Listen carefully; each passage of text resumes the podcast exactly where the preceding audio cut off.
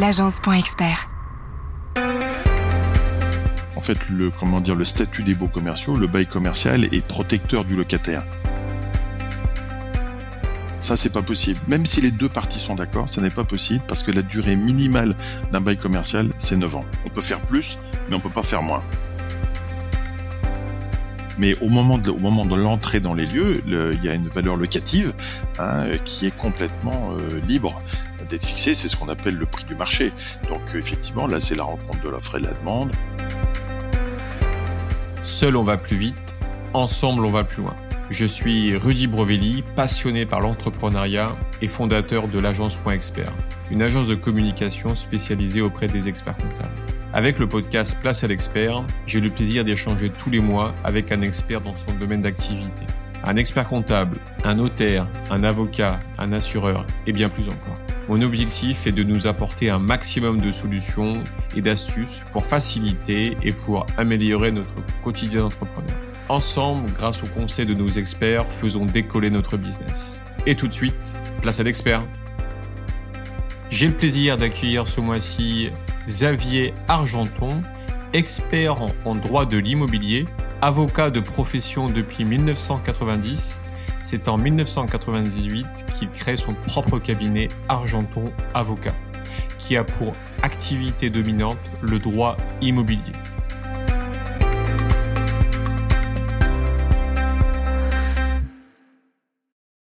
bien, merci euh, Xavier d'avoir accepté mon invitation. Bonjour, oui, merci. Avec plaisir. Écoute, euh, j'ai souhaité moi ta participation à Place à l'expert pour nous donner tes conseils, les bonnes pratiques pour bien louer. En effet, bah, nous sommes nombreux à, louer des bureaux, des commerces, des entrepôts pour développer nos commerces, nos activités de manière plus générale. On parle bah, de bail commercial, de bail professionnel avec plusieurs durées, 3, 6, 9 ans, avec des loyers différents en fonction de plusieurs critères, euh, le lieu, la surface, l'emplacement et j'en passe. Comme tu l'as compris Xavier, on a besoin de tes lumières. Comment tu souhaites commencer cet épisode? D'abord, merci de cette invitation, très sincèrement, parce que c'est effectivement c'est des sujets qui sont euh, qui sont essentiels pour l'activité, pour exercer une activité euh, professionnelle. Alors, en fait, je pense qu'il faut commencer par une par une distinction, parce que c'est vrai que en, matière de contrat de louage d'immeubles, hein, qu'on appelle euh, bail professionnel, bail commercial, bail d'habitation aussi. En fait, c'est toujours un peu une nébuleuse pour pour des personnes qui sont pas forcément expertes dans ces domaines-là. Je pense que c'est toujours pareil, il faut distinguer et puis dire ce que ce qui est l'un et ce que n'est pas ce que n'est pas l'autre. À quoi sert l'un, à quoi sert l'autre? Exactement. Et euh, donc, ça me paraît judicieux de faire une première distinction entre le bail professionnel et le bail commercial, parce que souvent, ça peut être utilisé par des activités qui sont pas forcément commerciales, mais qui peuvent souhaiter être sous le statut qu'on appelle du bail commercial. En revanche, des gens qui sont obligatoirement en fait soumis au statut des, des commerciaux. Un exemple très rapide, hein, toutes les activités de profession libérale, expert comptable, avocat, notaire, euh, les professions médicales peuvent normalement ressortir de la, de, du cadre fixé par le bail professionnel. Mais ils peuvent très bien se vouloir se rattacher sur, sur un autre régime juridique qui est le bail commercial. En revanche, il y a des activités commerciales par nature, industrielles et artisanales qui, ces activités-là, sont automatiquement, en revanche, rattachées au statut des baux commerciaux. Donc, ça veut dire quoi? Ça veut dire que ceux qui sont, qui sont commerçants ne peuvent pas faire autre chose qu'un bail commercial. En revanche, ceux qui ne sont pas commerçants normalement vont être sous le régime du bail professionnel, mais peuvent, s'ils le souhaitent, se rattacher au bail commercial parce que on va dire que c'est plus cadré, tout est un peu plus fixé que dans le bail euh, que dans le bail professionnel. D'accord. Est-ce que c'est possible que je commence par un bail professionnel, que j'ai droit de le faire, et après que je switch sur un bail commercial? Est-ce que c'est possible de switcher entre les deux? Alors c'est possible sous réserve de respecter les dispositions du premier bail, évidemment, hein, c'est-à-dire la question de durée, la question de loyer, la question de notamment de préavis de résiliation, ce genre de choses. Mais et puis c'est un, accord entre les parties, hein, donc on peut toujours modifier euh, l'accord qui, euh, qui vous lie entre les parties. Sauf il y a effectivement une, deuxième distinction à, à, mettre en place euh, rapidement, c'est ce qu'on appelle en fait les dispositions qui sont d'ordre public et les autres qui sont simplement force du c'est-à-dire euh, soit on le marque dans le contrat ou soit on se rapporte notamment euh, au code de commerce ou au code civil qui prévoit tout le tout le régime juridique des contrats des contrats de louage d'immeubles. Prenons l'exemple qui nous préoccupe le bail commercial. Dans le, dans le bail commercial, en fait, il y a une certaine autonomie qui est laissée aux parties de, de, de discuter ce qu'elles souhaitent, par exemple le montant du loyer, par exemple la répartition des charges, encore que depuis 2014 des choses ont un peu été réglementées, mais c'est vrai qu'il y a une partie très importante du bail commercial qui est ce qu'on appelle les dispositions d'ordre public, c'est-à-dire que même si les parties veulent marquer dans leur contrat des choses différentes, ben ça ne pourra pas, ce sera pas légal, et qu'en cas de contentieux, ce sera effectivement euh, considéré comme des clauses nulles. Si par exemple on veut concéder par exemple un propriétaire donc un bailleur veut concéder euh, un bail commercial euh, auprès d'un locataire, donc d'un preneur, pour une durée par exemple de 8 ans. Ça, c'est pas possible. Même si les deux parties sont d'accord, ça n'est pas possible parce que la durée minimale d'un bail commercial, c'est 9 ans. On peut faire plus, mais on peut pas faire moins. La durée minimum d'un bail commercial, c'est 9 ans. C'est 9 ans, on peut pas faire moins. Donc euh, c'est pourquoi? Parce que la philosophie de, de, ce statut des baux commerciaux, en fait, c'est mieux protéger le locataire. Pourquoi? Parce qu'on part du principe que le locataire construit petit à petit au fur, de, des au fur et à mesure des années, au fur et à mesure de l'exercice de, de, de, son exercice professionnel, un fonds de commerce, une clientèle, un savoir-faire. Et donc à partir de ce moment-là, l'élément essentiel qui lui permet d'exercer cette activité, ça reste quand même le bail commercial, c'est-à-dire la, la capacité de pouvoir développer une clientèle dans un lieu déterminé. Et donc le législateur, dans les années, le 30 septembre 1953, c'est le début de, de, cette réglementation, a considéré qu'il fallait protéger ce qu'on appelle la propriété commerciale, en lui disant, voilà, ben, on vous donne un droit quand même très protégé euh, de pouvoir rester dans les locaux, et donc si vous ne restez pas dans les locaux, en contrepartie de ça, le bailleur sera obligé de vous indemniser.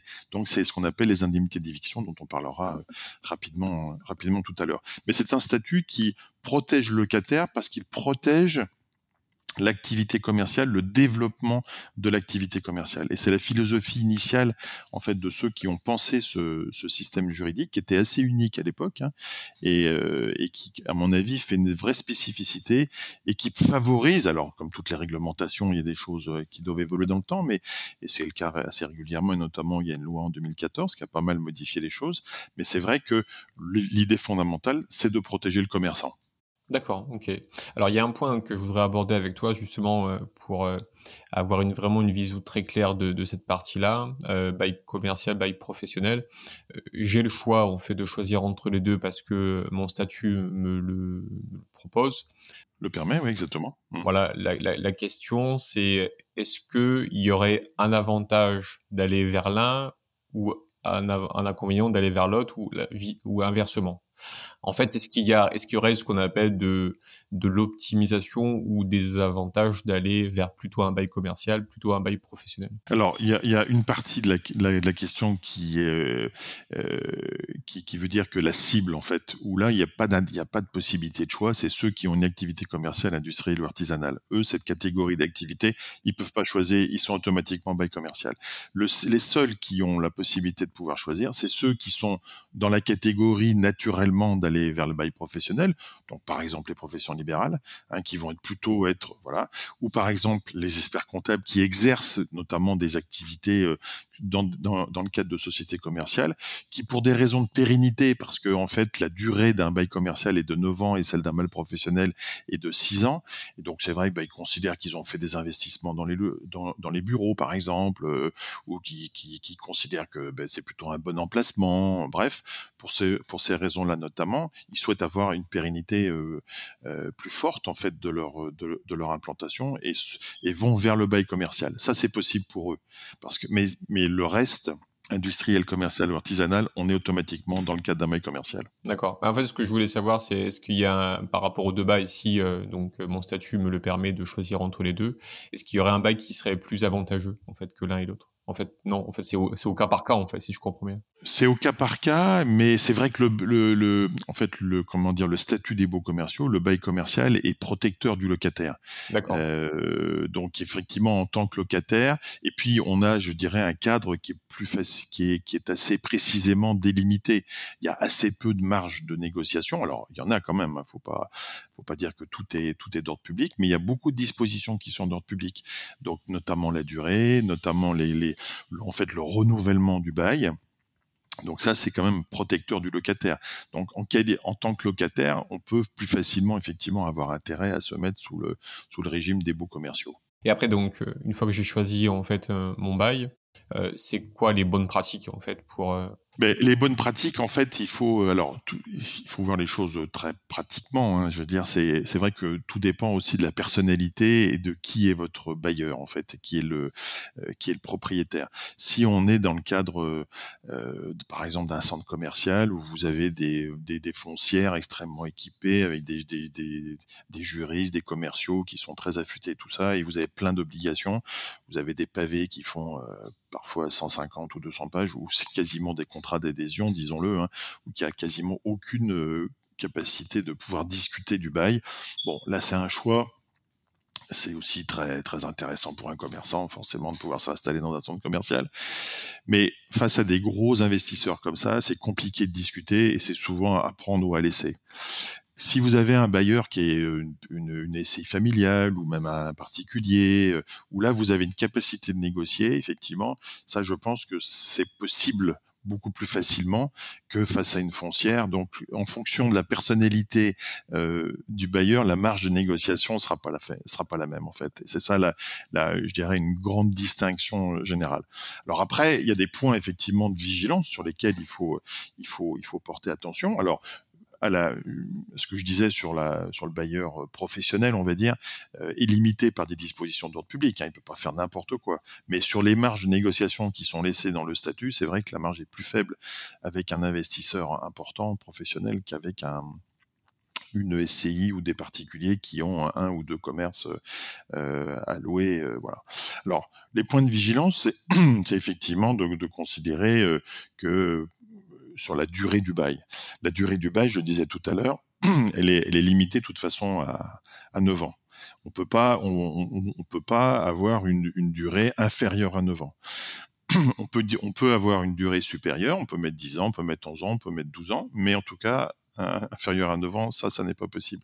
C'est pas anodin puisque effectivement, quand, vous êtes dans le cadre d'une durée d'une durée de 9 ans, vous pouvez prévoir des investissements en tant que locataire sur cette durée-là. Si vous faites des gros investissements, effectivement, il faut peut-être discuter avec le propriétaire d'avoir une durée plus importante, tout en se réservant tout, en se réservant en tant que locataire la possibilité de résilier, notamment euh, euh, tous les trois ans ou à d'autres dates, hein, parce qu'on parle souvent de résiliation de BO 369, mais on peut très bien convenir contractuellement d'avoir des possibilités de résiliation euh, tous les ans ou, ou, aucune faculté pendant pendant neuf ans, par de résiliation pour le locataire. Ça, c'est le cas quand le bailleur a investi beaucoup et considère bah, qu'il veut avoir un locataire euh, qui reste et qui reste au moins pour 9 ans pour amortir euh, l'investissement euh, qu'il fait. D'accord. Si le locataire souhaite éventuellement renégocier ou partir tous les ans Est-ce qu'il doit le préciser en fait dans le bail. Voilà, alors voilà exactement. Parce que c'est vrai que cette faculté de résiliation triennale, elle est prévue par euh, par les articles du code de commerce hein, qui disposent sur le statut des baux commerciaux. Mais si contractuellement il considère que euh, il veut avoir un bail de 9 ans, mais bon, qu'il souhaite pouvoir résilier éventuellement euh, par exemple tous les ans pendant la première période triennale ou, ou tous les ans pendant toute la durée du bail, ça c'est une négociation qu'il peut avoir avec son euh, avec son propriétaire pour avoir une certaine souplesse. Après c'est comme dans une toute négociation, il y a des contreparties parce que le bailleur, lui, n'a pas forcément d'avoir avoir enfin un intérêt à avoir un, locataire qui peut partir tous les ans. Mais en tout cas, c'est une possibilité que la loi euh, préserve pour euh, pour le locataire, hein, sachant que de l'autre côté, le propriétaire, lui, ne peut pas, sauf cas très particulier, ne peut pas euh, demander à son locataire de partir avant la fin, avant le terme du bail, avant les 9 années, si, si la durée du bail est de, est de 9 ans. Donc, même s'il veut revendre, même s'il veut revendre son commerce? Alors, s'il veut revendre son commerce, de toute façon, euh, par rapport au, le commerçant? Oui. Le locataire? Ah ben, euh, non, pas, le, le, le, propriétaire veut revendre son commerce. Et que dedans il y a un locataire. revendre son local, revendre son local. Alors lui, le lui, lui, le commerçant, en fait, le locataire, il a, il a un, droit de préemption hein, sur euh, sur les locaux. Euh, donc ça veut dire que le propriétaire est, dans l'obligation de lui proposer aux mêmes clauses et conditions que ce qu'il propose à son éventuel acquéreur qu'il peut avoir déjà en, en cible.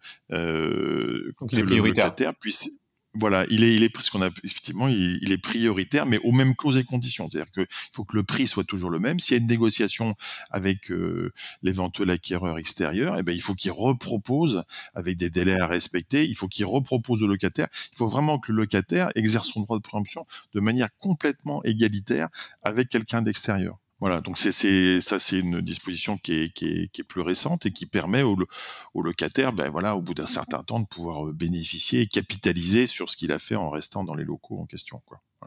Est-ce qu'on peut, est-ce peut négocier un loyer? Toujours, toujours en fait, parce que là, là, c'est des dispositions qui sont pas d'ordre public, hein. euh, c'est-à-dire qu'il y a y a, y a un encadrement sur le renouvellement du bail avec le déplafonnement, le plafonnement du loyer. Ça, la loi fixe certaines dispositions, mais au moment de, au moment de l'entrée dans les lieux, il y a une valeur locative hein, qui est complètement euh, libre d'être fixée. C'est ce qu'on appelle le prix du marché. Donc effectivement, là, c'est la rencontre de l'offre et de la demande en fonction. Alors, il peut y avoir euh, pour des pour des zones très avec forte croissance économique, avec des pas de porte éventuels qui sont demandés par le propriétaire ou un droit au bail qui est demandé si c'est dans le cadre d'une cession de bail. voilà, mais mais mais globalement, le prix du loyer, il est il est il est fixé librement entre les parties. Parce que le, le, le, bas de porte, il n'est pas obligatoire en fait. Non, il n'est pas obligatoire. Alors tout des, il y, y, en a effectivement, il y a, y a, des, il y a des coins qui sont, euh, enfin très, comment dire, euh, demandés, très bien achalandés et puis très demandés, très bien placés, avec une bonne synergie dans le voisinage des autres commerces. Enfin, des différents éléments qui, bon, qui font euh, penser au propriétaire, ben, qu'il dit ouais, moi je veux bien vous choisir comme locataire, mais il faut que vous versiez une somme tout de suite, quoi. Et qu'en plus du loyer, Hein, donc ça peut être, ça, ça, dépend, mais ça peut être 50, 100 000 euros, ça dépend des endroits. Hein. Et, et, puis ensuite, qui est-ce qui définit ce prix-là? Ah ben ça c'est une, ça c'est la libre concurrence. Hein, c'est entre, c'est une négociation entre le propriétaire. Il y a des indices. Hein, il y a des, des indices? on a, oui, oui, il y a des indices, on peut, euh, je veux dire, auquel, euh, auxquels on peut se reporter, où on sait que globalement, euh, dans tel environnement, voilà à peu près le, prix d'un pas de porte. Hein, et puis il y a des coins dans une même ville où il y en a pas, quoi, parce qu'il y a personne qui veut, enfin, il y a moins de gens qui veulent s'installer, donc la concurrence est, moins forte. C'est, un, moyen pour le bailleur propriétaire de discriminer entre les différents candidats en disant voilà, moi je, voilà le montant du loyer, puis voilà le montant du pas de porte, donc si vous le voulez, bah, il faut verser un pas de porte, quoi. D'accord. Et c'est quoi la différence avec le droit au bail? Alors, ben, le, le, pas de porte, c'est le, propriétaire qui le demande, donc c'est au propriétaire qu'il faut le verser. Le droit au bail, c'est au locataire qui est en place, qui veut céder son bail, et, euh, donc à ce moment-là, ben, négocie avec un éventuel repreneur en disant voilà, ben moi j'ai un loyer par exemple pas très élevé, euh, donc c'est un avantage quand même que vous allez avoir à prendre ma suite. Euh, donc à ce moment-là, ben, il, considère que ça nécessite un paiement et donc une somme d'argent que le futur locataire va verser là au preneur et non pas au propriétaire. Pas de porte, ça se verse au propriétaire et le droit au bail, ça se verse à celui qui est titulaire du bail, donc le preneur et le locataire. D'accord, donc le prochain locataire, en fait, il récupère le contrat tel que le premier l'a, signé. Ah oui, il n'y aura pas de modification. Hein, il n'y aura pas de modification. Voilà. Alors là où il faut faire attention, c'est un point de vigilance, c'est sur ce qu'on appelle la clause de destination, c'est-à-dire qu'est-ce qu'on peut faire dans le local.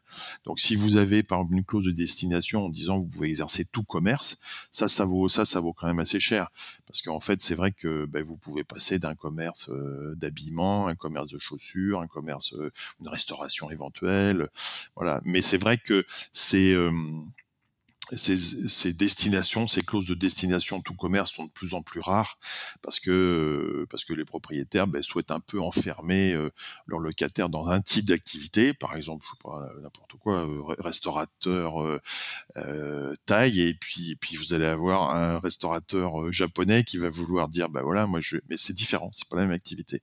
Habillement homme, c'est pas la même activité qu'habillement femme. donc tout ça va va va permettre en fait aux, aux locataire de dire ben moi je vous cède un bail, donc à ce moment-là je vous le cède dans mon activité. Est-ce que le propriétaire peut euh, refuser en fait certaines activités? Alors il, peut, il, refuse par définition toutes les activités qui ne sont pas prévues au bail. Ou ça fait l'objet d'une négociation. Une, destination, ça peut changer.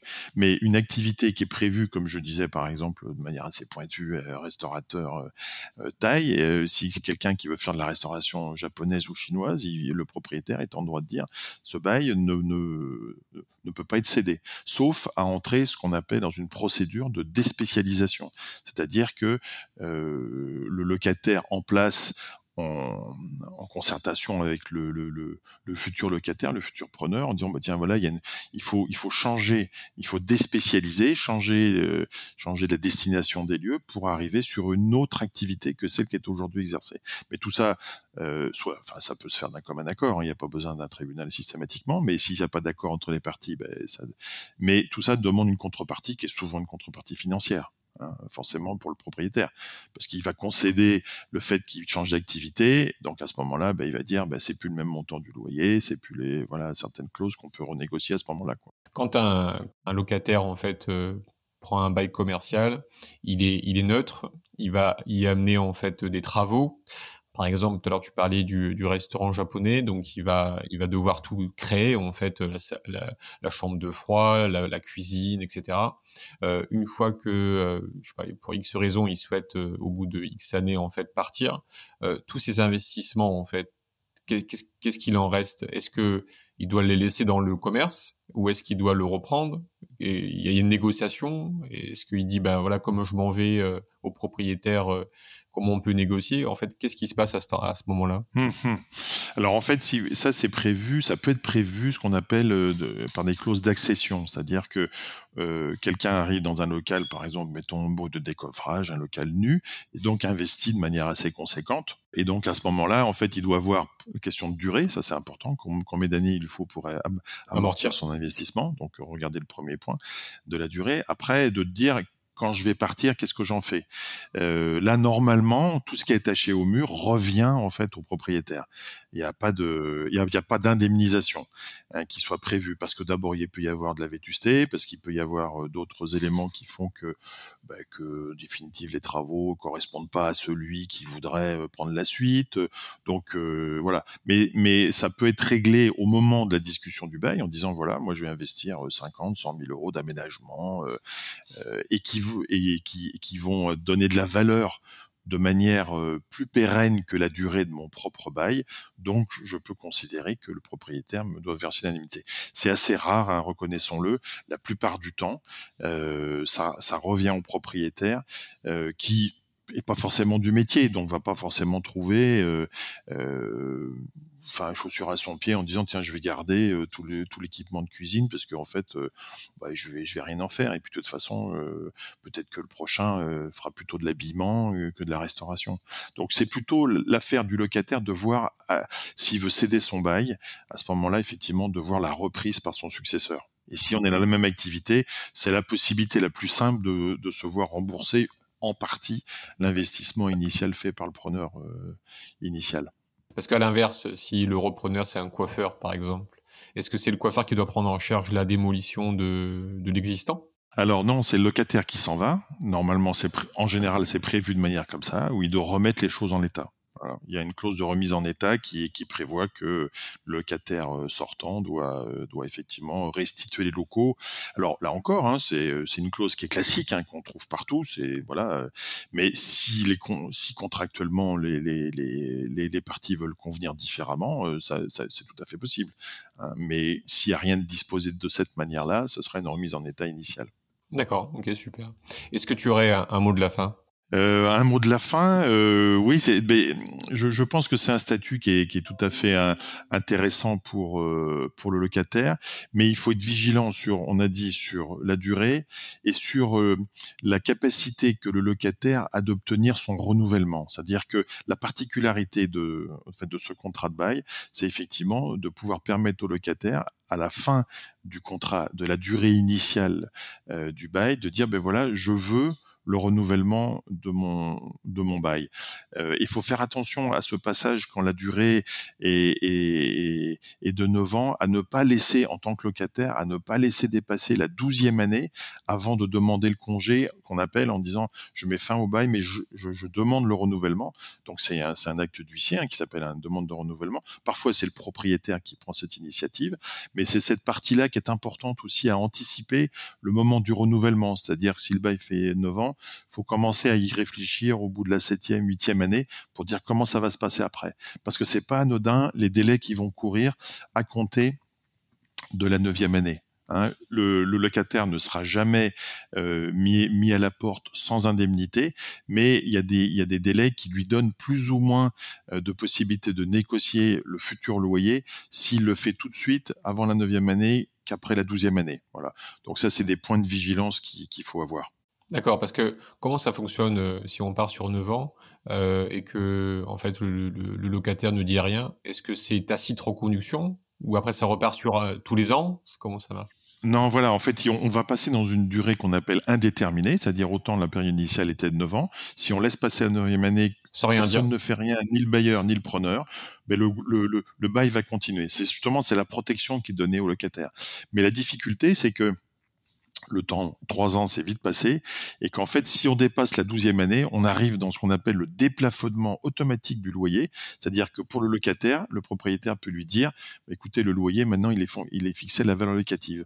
Alors que si on négocie ça entre la huitième, neuvième, et en tout cas avant la douzième année, là, on est dans le cadre d'un plafonnement, et c'est plus compliqué, si on se place du côté bailleur, de, de, de, de d'obtenir l'augmentation de loyer, parce que là, il y a des procédures, des justifications, des critères à, mettre en place, notamment que pendant la durée du bail, il y a eu on parle, souvent de la modification des facteurs locaux de commercialité, qui est l'élément souvent mis en avant. Il y en a d'autres, mais il y a celui-là particulièrement.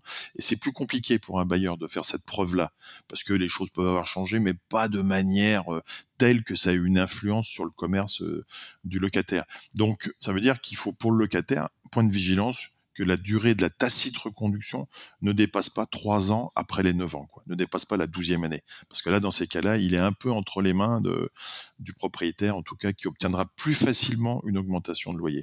D'accord. Et quand il, euh, quand il renégocie en fait la suite, est-ce que ça repart encore pour neuf ans ou après est-ce que c'est une durée indéterminée? Alors, tant que personne n'a rien fait, n'a pas délivré un, un acte d'huissier, c'est-à-dire soit le propriétaire délivrait un congé avec offre de renouvellement, ou le preneur une demande de renouvellement, toujours par Ça, c'est par l'huissier, d'accord. Ouais, toujours. Enfin, la notification, c'est un, un, acte simple, hein, je veux dire, qui fait deux pages, hein, mais qui est, qui est, notifié automatiquement par huissier, euh, par sécurité, et puis aussi par, euh, par intérêt, parce que ça fait courir des, des délais. À partir de ce moment-là, effectivement, euh, la prise d'effet du nouveau bail est, est fixée. Hein, c'est la prise d'effet du congé qui va donner le point de départ du, nouveau bail. Si personne ne fait rien, le bail il peut, perdurer euh, 13 euh, ans, 14 ans, euh, 15 ans. Mais c'est important parce que de le faire si le propriétaire ne fait rien, que le locataire prenne l'initiative de demander le renouvellement, parce que ça ça, ça, assure une certaine solidité à son activité. C'est-à-dire que parce que du jour au lendemain, euh, au bout de la quatorzième année, bum, le propriétaire, euh, le bailleur délivre un congé, refuse le renouvellement. Alors certes, le locataire touchera une indemnité en contrepartie du préjudice qu'il va subir de quitter les locaux, mais quand vous faites des investissements, quand vous développez votre activité, mais recevoir un congé euh, en vous refusant le renouvellement, c'est quand même euh, très périlleux pour votre activité. Donc c'est pour ça qu'il faut être vigilant autour de ces 9 ans-là hein, pour, le, pour le locataire. En fait, ce que je voulais savoir, c'est euh, après, donc une fois que je fais une demande de renouvellement de bail, à, entre guillemets, à la 7-8e année, ça va pas repartir après pour 9 ans en fait. Après c'est euh, après ça, ça Alors à, partir du moment où vous faites une demande de renouvellement, le, le, propriétaire a trois mois pour répondre. S'il répond pas, ça veut dire qu'il est d'accord pour le principe du renouvellement du bail. Il peut dire je suis d'accord pour vous renouveler le bail. Ça sera le point de départ du nouveau bail. Quelle est la durée de ce renouvellement? C'est 9 ans encore? 9 ans, 9 ans. Ah, ça repart pour 9 ans ça repart pour 9 ans. Donc il peut vous dire je suis d'accord pour 9 ans, mais par contre je suis un truc je suis pas d'accord, ça va être le, loyer. Je veux qu'il augmente ce loyer. Donc là effectivement il y aura un point de discussion qui sera traité, euh, c'est prévu par le par les textes, mais qui sera traité. Mais il peut dès à présent dire soit il répond pas dans les trois mois, ou soit il dit tout de suite OK pour le renouvellement, mais par contre je veux que le loyer, le loyer prenne 20%.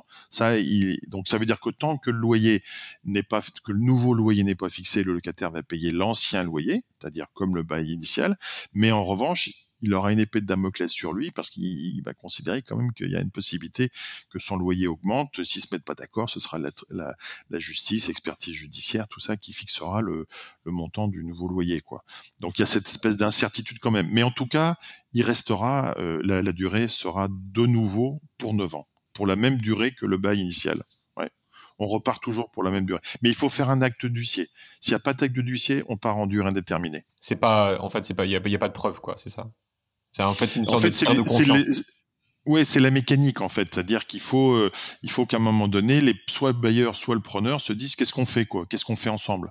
Donc si on fait rien, bah on va continuer comme ça, une vie commune sans, mais euh, parallèlement, ou soit je dis ben moi je veux vous garder, à ce moment-là, je vous le notifie par écrit. Voilà, je fais et le huissier le tiers de confiance positif. de cette relation. Oui, c'est ça, officiel, parce que c'est lui qui va donner une date certaine, en fait, officielle, au moment où le propriétaire aura reçu, par exemple, la demande de renouvellement. Ben, on dira, voilà, à partir de ce moment-là, il y a un nouveau bail qui court, qui court pour 9 ans. Donc le locataire est rassuré. Le propriétaire, bon, ben, il se dit, voilà, j'accepte le renouvellement, mais je peux voir me demander la modification de certaines choses, et notamment le montant du loyer, c'est ce qui, en général, beaucoup de propriétaires euh, font et prennent l'occasion de cette demande de renouvellement pour essayer d'avoir un petit peu plus en matière de loyer. Quoi. Ce qui n'est pas automatique hein, si, on, si on a fait cette demande-là avant la douzième année, hein, ou si le bail initial n'est pas d'une durée supérieure à 9 ans. Voilà, c'est ça la, petite subtilité. Ouais, le bailleur, le, le, le, locataire se protège plus s'il anticipe que, que si. Euh, oui, voilà, c'est ça, exactement, exactement, exactement. Eh ben c'est clair, mais on a bien appris. Je pense qu'on a une bonne base déjà de, de réflexion et de, de bonnes pratiques. Donc euh, merci à toi Xavier. Bah, j'espère, ouais, t'es clair. Ouais, et puis bah, avec plaisir en tout cas. À une prochaine fois pour un nouveau épisode. Merci à toi. Avec plaisir. Merci à vous. Au revoir. Cet épisode vous a plu, partagez-le autour de vous et mettez 5 étoiles pour aider d'autres entrepreneurs dans leur activité. Pour aller plus loin, faites-vous accompagner par des experts.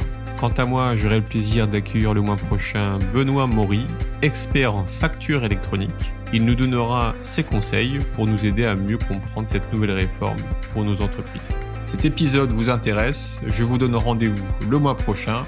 En attendant, prenez soin de votre entreprise. Bye bye